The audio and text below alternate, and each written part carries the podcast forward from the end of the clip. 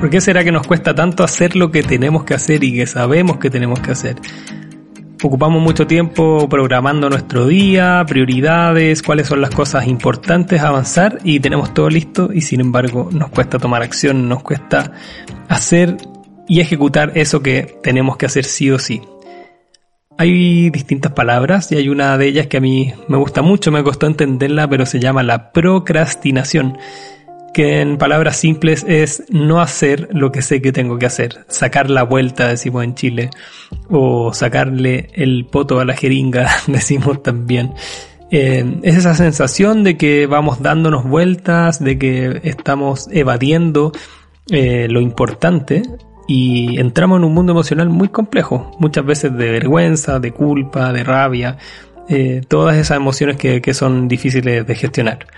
Así que si te pasa eso, si es que estás viviendo hoy día un proceso de procrastinación, eh, te invito a que compartamos este, este programa, este nuevo capítulo del podcast donde vamos a estar viendo al menos seis o siete soluciones, seis o siete caminos distintos para poder salir de este atrape que nos pasa de, de evitar lo que tenemos que hacer. Así que muy bienvenida, muy bienvenido a este rato juntos, gracias por estar una vez más conmigo.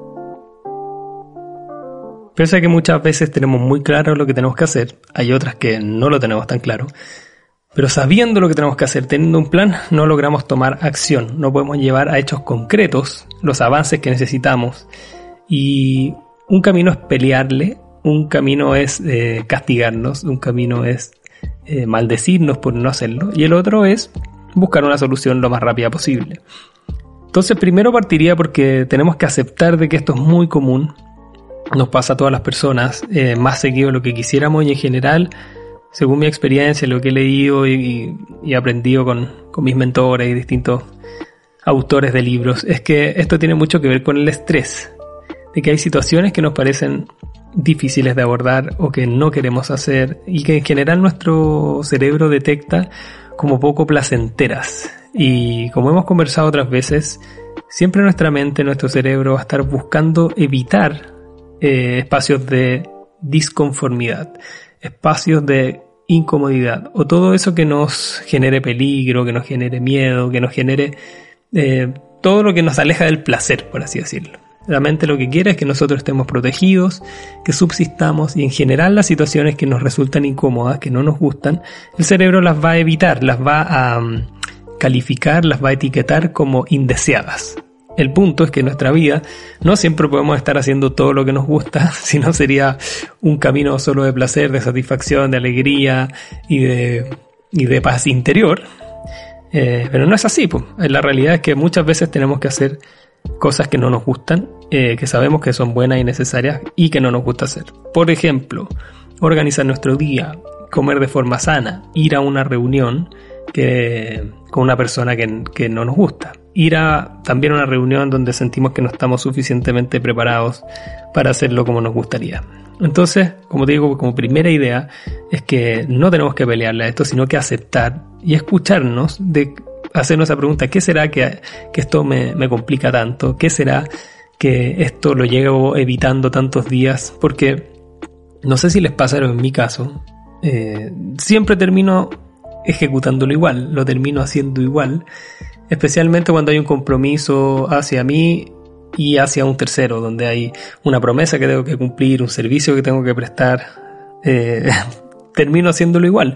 El punto es que genero una gran cantidad de desgaste energético, de foco, de, de cansancio acumulado por el solo hecho de no enfrentar la situación de una, como se dice. Entonces, lo primero es aceptar de que hay situaciones más complejas y que nuestro nuestra mente, nuestro cerebro, lo que va a buscar es sacarnos de ahí. Ese es el punto número uno. Acéptalo, no le pelees a tu mente y veamos ahora cuáles son los otros caminos que podemos usar.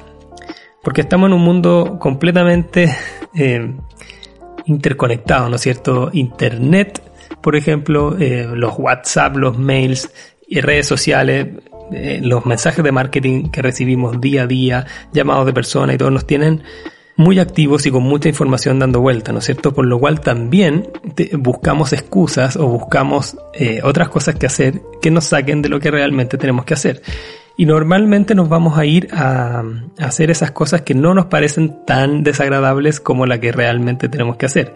Entonces un camino es que cuando te predispongas a hacer esto incómodo, elimines de tu lugar de trabajo o de la cercanía tuya, elimines, por ejemplo, el teléfono para evitar entrar en redes sociales, evitar leer el diario, evitar cualquier tipo de distracción, porque esas distracciones tu mente las va a asumir como algo más placentero que lo que realmente estás haciendo.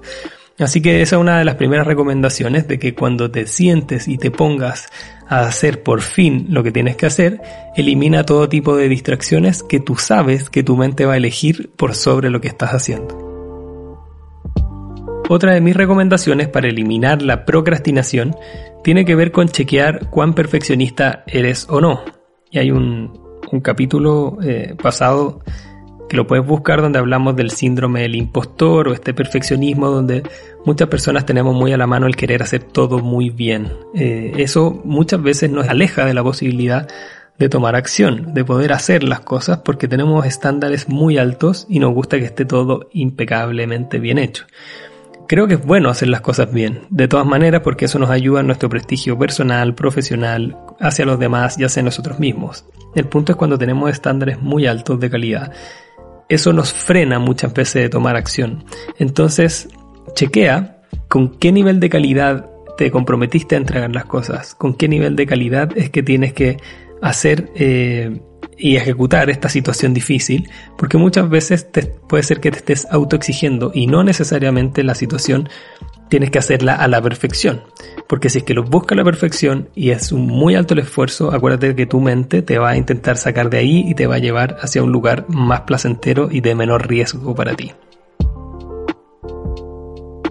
Otro factor muy poderoso para eliminar la procrastinación es darnos cuenta que cuando evitamos hacer lo que tenemos que hacer, entramos en una suerte de negociación. Y esto se lo digo especialmente a quienes son ejecutivos, a quienes son emprendedoras, a quienes estamos en el mundo de los negocios de una u otra forma.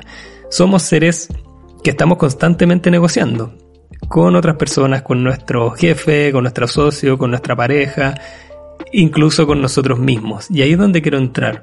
Una cosa fundamental es darte cuenta de que caemos en negociaciones con nosotros mismos. Decimos, no lo voy a hacer ahora, no lo voy a hacer después.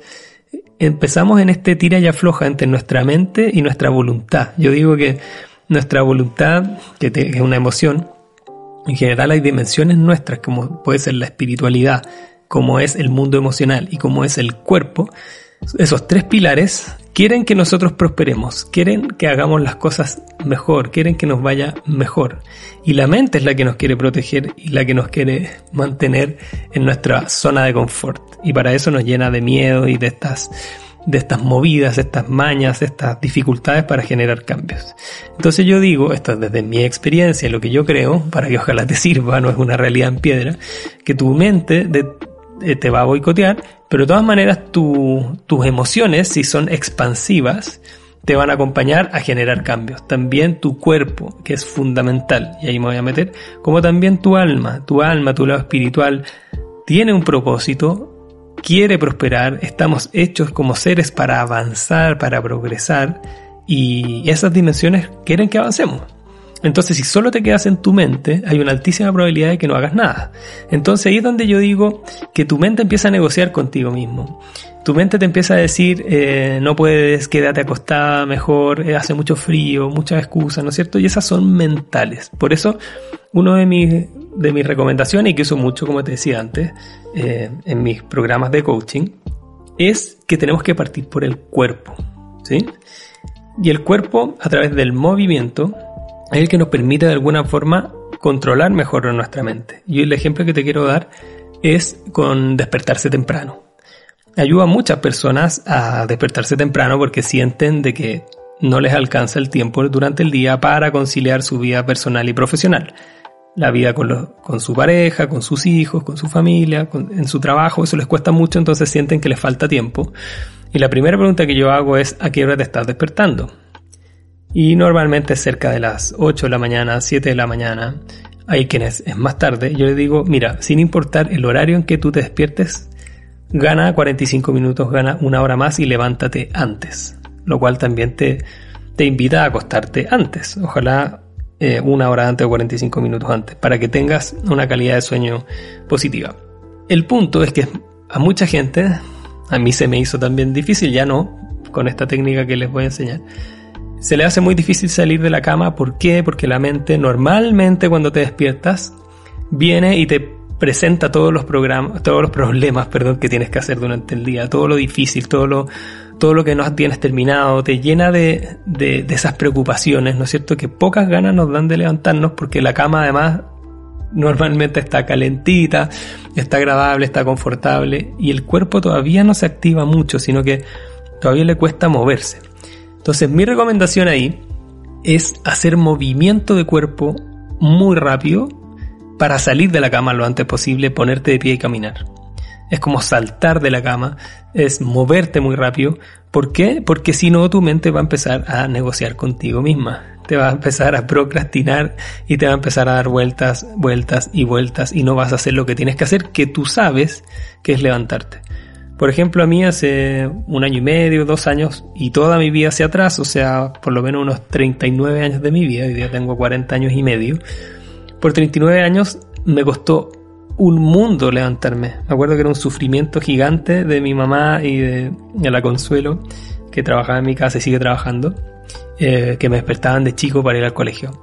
De hecho, yo me, me, acostaba vestido muchas veces del colegio para, que, para poder quedarme acostado más tiempo. Y después, cuando fui más grande, ponía el despertador 3, 4, hasta 5 veces antes de despertarme, lo cual es un gravísimo error porque por lo menos había ya empezado el día perdiendo 4 o 5 negociaciones conmigo mismo, ¿no es cierto? Y con mi mente. Entonces, mi recomendación es que hagas un movimiento de tu cuerpo de tal forma que te levantes lo antes posible y para eso me voy a firmar en un modelo de una coach y mentora que tiene libro y harto contenido que se llama Mel Robbins, eh, que vamos a dejar ahí la, reseña en la descripción del programa.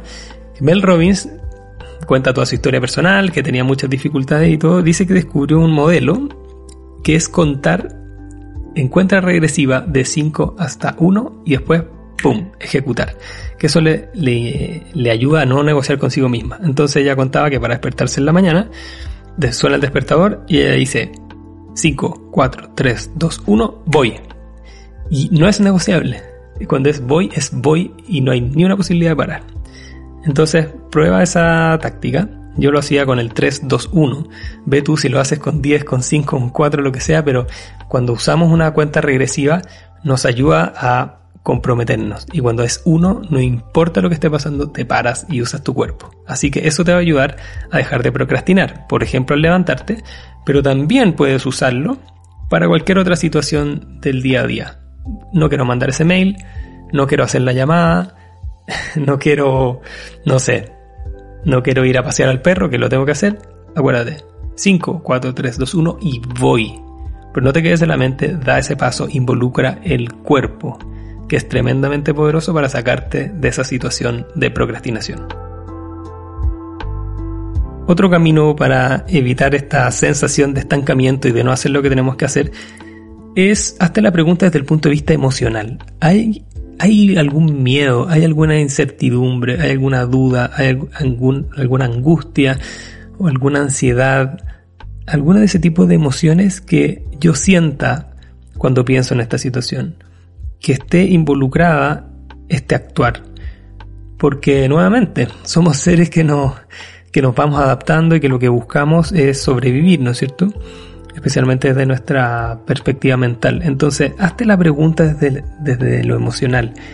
¿Qué emociones me provoca esta situación? Porque acuérdate que emociones como el miedo, la vergüenza, la culpa, la duda, la incertidumbre, la angustia y las que dije antes, todas son emociones que son de alta intensidad corporal, es decir, se nos agita el corazón, eh, se nos apretan los músculos, aumenta la tensión, podemos apretar los dientes y nos aparece esta, esta sensación de inquietud, ¿no es cierto? Y esa inquietud a lo que nos predisponen estas emociones en general es a alejarnos de las situaciones o de las personas más que a acercarnos.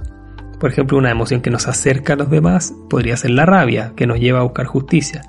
Otra emoción que nos acerca a los demás es el amor, la ternura, la alegría. Pero en el caso de las emociones ligadas al miedo, la culpa, la vergüenza, son emociones que nos alejan de las situaciones, nos dicen sal de ahí, porque lo que quieren hacer es salvarnos. Acuérdate que las emociones no son ni buenas ni malas, sino que es una energía que nos invita a movernos a, a ejecutar de una determinada forma.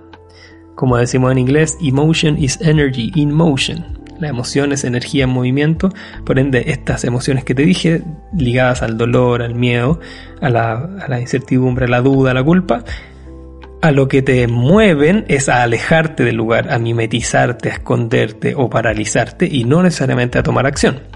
Entonces pregúntate cuáles son esas emociones que te provoca esta situación y probablemente ahí vas a tener también una buena explicación y una, y una buena medida de por qué te está costando tanto hacerlo. Otro camino fundamental para dejar de procrastinar y que a mí me cuesta mucho, lo he ido trabajando y mejorando, sin embargo como que de fábrica lo traigo muy predispuesto, es veces que tienes que pedir ayuda, si es que hay alguien o un grupo de personas que te podrían prestar asistencia, ayuda para solucionar esto de forma más rápida. Muchas veces tenemos la tendencia a tomar mayores responsabilidades de las que tenemos o a subsidiarle el trabajo a los demás o simplemente a, hacer una promesa de algo que creíamos que íbamos a cumplir pero que cambiaron las condiciones y hoy día se nos dificulta. Entonces pregúntate si es que puedes pedir ayuda, si es que hay alguien que te pueda ayudar y pídela ábrete a la posibilidad de estar más vulnerable, ábrete a la posibilidad de, pedir ayuda porque cuando lo hacemos, eh, no solo tiene que ver con el beneficio que es para nosotros, sino que muchas personas se sienten muy bien al momento de ayudar a otros. Entonces también cuando nos quedamos callados y no pedimos ayuda, privamos a las demás personas de la posibilidad de ayudarnos y de la posibilidad de sentirse bien sintiendo que aportan no solo a su vida, sino que a la vida nuestra. Entonces hazte esa pregunta, ¿puedo pedir ayuda?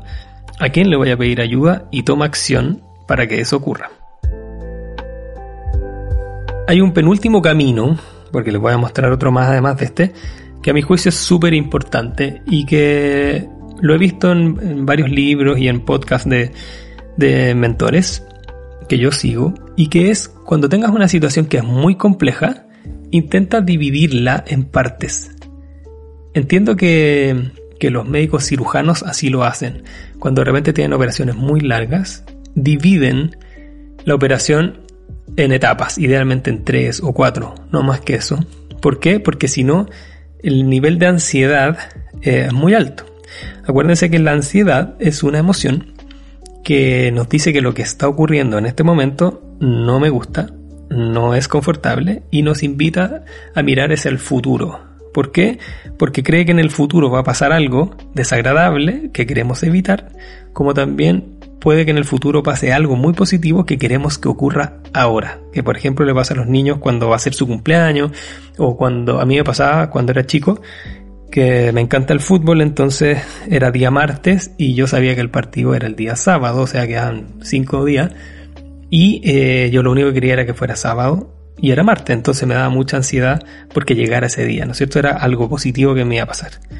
Pero también me daba ansiedad cuando sabía que había, me tenían que vacunar, por ejemplo, en el colegio para la influenza y me dolía el brazo las vacunas, entonces como eran tres días más, yo lo pasaba mal hoy día, a pesar de que en tres días más era la vacuna, ¿no es cierto? Entonces la ansiedad nos aleja del presente, del, del momento que estamos viviendo y nos hace mirar hacia el futuro. Entonces, para evitar la ansiedad eh, que nos va a llevar también a, intentar buscar otras, otras situaciones, a intentar buscar hacer otras cosas que no sean la que nos causa ansiedad, es donde te recomiendo que dividas en etapas lo que tienes que hacer. Tal vez esas etapas las puedes hacer de forma consecutiva o tal vez puedes hacer hoy día una etapa, mañana otra y pasado mañana otra, de tal forma que no se te haga tan difícil y puedas hacer lo que tienes que hacer. Mi última recomendación sería fijarte muy bien en los plazos que estás definiendo para cumplir cada una de estas situaciones complejas, desafiantes, porque cuando nos equivocamos en eso, hay una alta probabilidad de que nos vayamos también a un mundo emocional más contractivo, ¿no es cierto? De apuro, de agobio, de, de, de sentir que no llegamos. Y eso tu mente lo va a usar a su favor y en tu contra mostrándote situaciones más placenteras, más fáciles. Entonces, aumentando la, probabilidad y la, el destino tuyo a hacer otras cosas. ¿Qué es lo que queremos evitar? Entonces, fundamental que pongas foco en los plazos y planifiques de forma correcta. Una vez escuché una frase que me encanta y con esto voy a cerrar, de que cuando te equivocas al planificar, planificas equivocarte. Y eso es eh, todo lo que queremos evitar, ¿no es cierto? Entonces una correcta planificación, especialmente los plazos, los tiempos asociados, te va a ayudar mucho para evitar la procrastinación. Te agradezco de corazón que hayas llegado entonces al final de este programa. Esperando que te hayan servido mucho estas recomendaciones que he ido recogiendo a lo largo de mi historia personal, profesional, de mi propia experiencia, siempre con la mejor intención de que los pruebes, de que veas cuáles te funcionan, porque no todo es para todo el mundo, ¿no es cierto? Eh, aquí recogí las que yo creo son las más importantes, las más poderosas, que sin duda te pueden abrir posibilidades para evitar esta procrastinación que tanto daño nos hace. Así que te mando un fuerte abrazo, que tengas un gran día y nos vemos muy muy pronto. Chao, chao.